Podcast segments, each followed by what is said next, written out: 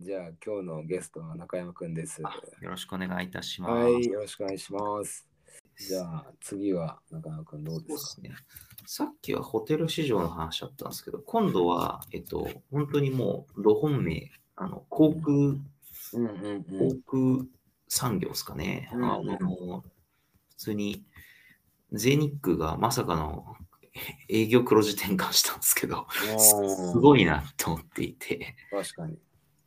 いや、なんかこのご時世で黒字になるのって相当きつかったはずなんですけど、うん。まさかの、そうですね、23年3月期なんで、来年ですかね、来年の営業損益が500億前後の黒字っていう話で、うん。前の期が世内50億の赤字だったんで、うんまあ、普通に利益改善2200億したって、もうもう結構すごいターランだと思うんですよね。めちゃめちゃすごいと思うんですけど。うん。なんか多分あれですね、だから国内線でやっぱり手堅く稼いで、で、あの国際線はちょっともう見えないんでっていう感じなところは、もうほぼほぼさっきのホテルと一緒っす。うん。ただなんかまあ、その多分逆に言うと、その国内間での人の移動は、うんえっと、みんな許容度が高いんだと思うんですね。ああ、確かにね。海外から人が来る、行くとかっていうのは、やっぱりね、許容度た高高くないんです、まだ。うん。っていう感じがしたんだから、まあ、こう意外に国内という国内のなんか移動がこっから日本だけじゃなくて世界各国で盛り上がるんじゃないかみたいな感じがしておりうんなるほど。ですね。本当？は、う、うんん。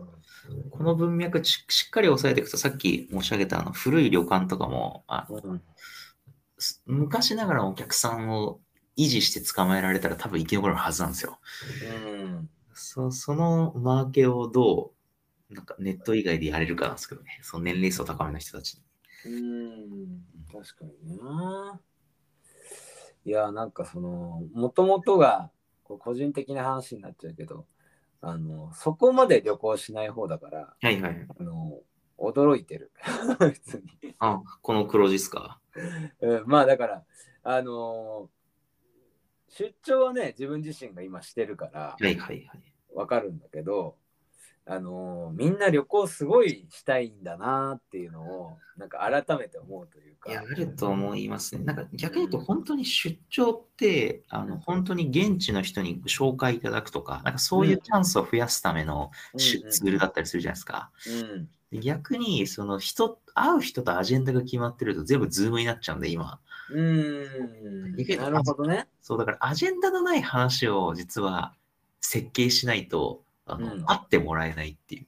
うーん 難しいですねもしくはアジェンダがあるけど、それを直接会って話さないとねっていう話を多分二極化してるんですよね。うーんまあ確かにそれはあるか。うん。うーんいや、なんか、その、まあ、このね、そもそもコロナが広まったっていうのも、それだけ多くの人たちが海外、国内をすごく移動してたからっていうのがあったとは思うんだけど、なんか、違った側面で改めてその需要の凄さに、うん圧倒されてるって感じ。そうっすね。うん、みんな旅行したいんだって。その意欲。そうっすよね。う。うんそう、だから結構思ったより旅行ニーズは多分あって、で、変な話、多分新幹線需要もうちょっと伸るはずの伸びるはずなんですけど、多分新幹線の需要がそんなに伸びが緩やかな理由は、えっと、出張需要が多すぎたんですよね、多分。うん。なんか飛行機って結構旅行なんですけど、新幹線って出張だなと思ってて、うん。確かにね。そう特になんかもう JR 東海とかもう出張9割みたいな感じなんで、基本。ああ。もう平日の真昼間に東京、大阪出張、あの移動するなんて、まあ旅行じゃないわけですよね。ああ、確かに。それはそうだな。だから週7日のうち、まあ土日休みとして、基本的には7分の5が出張なんで、うん。まあそう考えると確かにズームになったらきついよなって感じですよね。うん逆にじゃあ JR 東海とかはあんまりこの回復っていうところは難しいのかな？JR 東海はですね、一時期やばかったんですよ。確かうに。ーん。あんまり大声で言えないですけど。うんなるほど。あ、でも、あ、昨日のニュースだと、今期は黒字に浮上できるかもっていう、うーニュース出てますね。うん。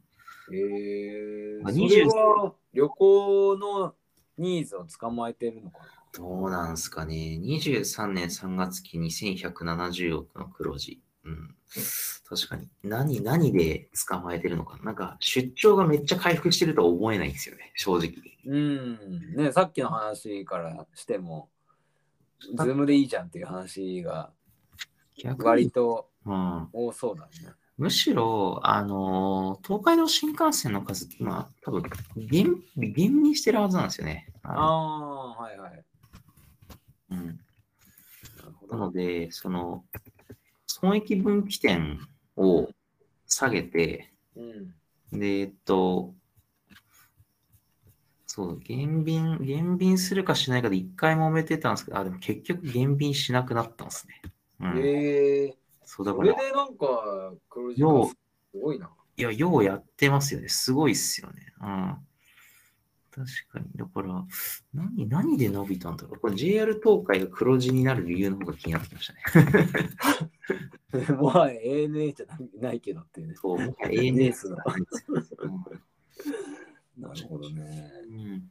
え、なんか、中山君って大体そのコロナになる前って、年何回、どの、なんか国内国外で言うと、なんかどこら辺に行ってた？ああ、でも、年一で、こう、海外行きたいな、みたいなのをよくやっていて、で、例えば、まあ、普通に行きやすい東南アジアに行って、あの昔お世話になった人に挨拶行ったりみたいな、あやってましたし、まあ、あと結構、その、あれですよね、社会人3、4年目になると、転勤で地方行く友達もいるんで、そういう友達のところに新幹線とか飛行機で行ったりみたいなのが、まあ、へー。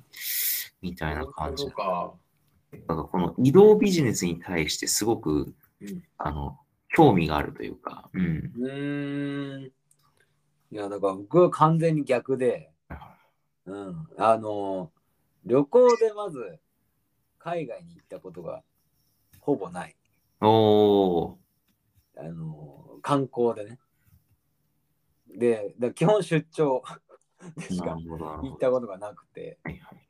国内も、だから年1回国内旅行するかしないかぐらいだから、うんうんだから、あの、みんなのこの意欲っていうところに驚いてるって感じかな、純う粋に。うん、でも、なんかね、中山君の話を聞くと、それが普通というか、年一で海外行くのは普通みたいなところからすると、確かに、全然それがいけなかったとしたら、国内で何回かは行きたいみたいな話になると思うし。そうなんですよね。そう、逃げ場がやっぱり欲しいはずなんですよね。うん、なそうそう。っていう感じはしてたりします。るほど。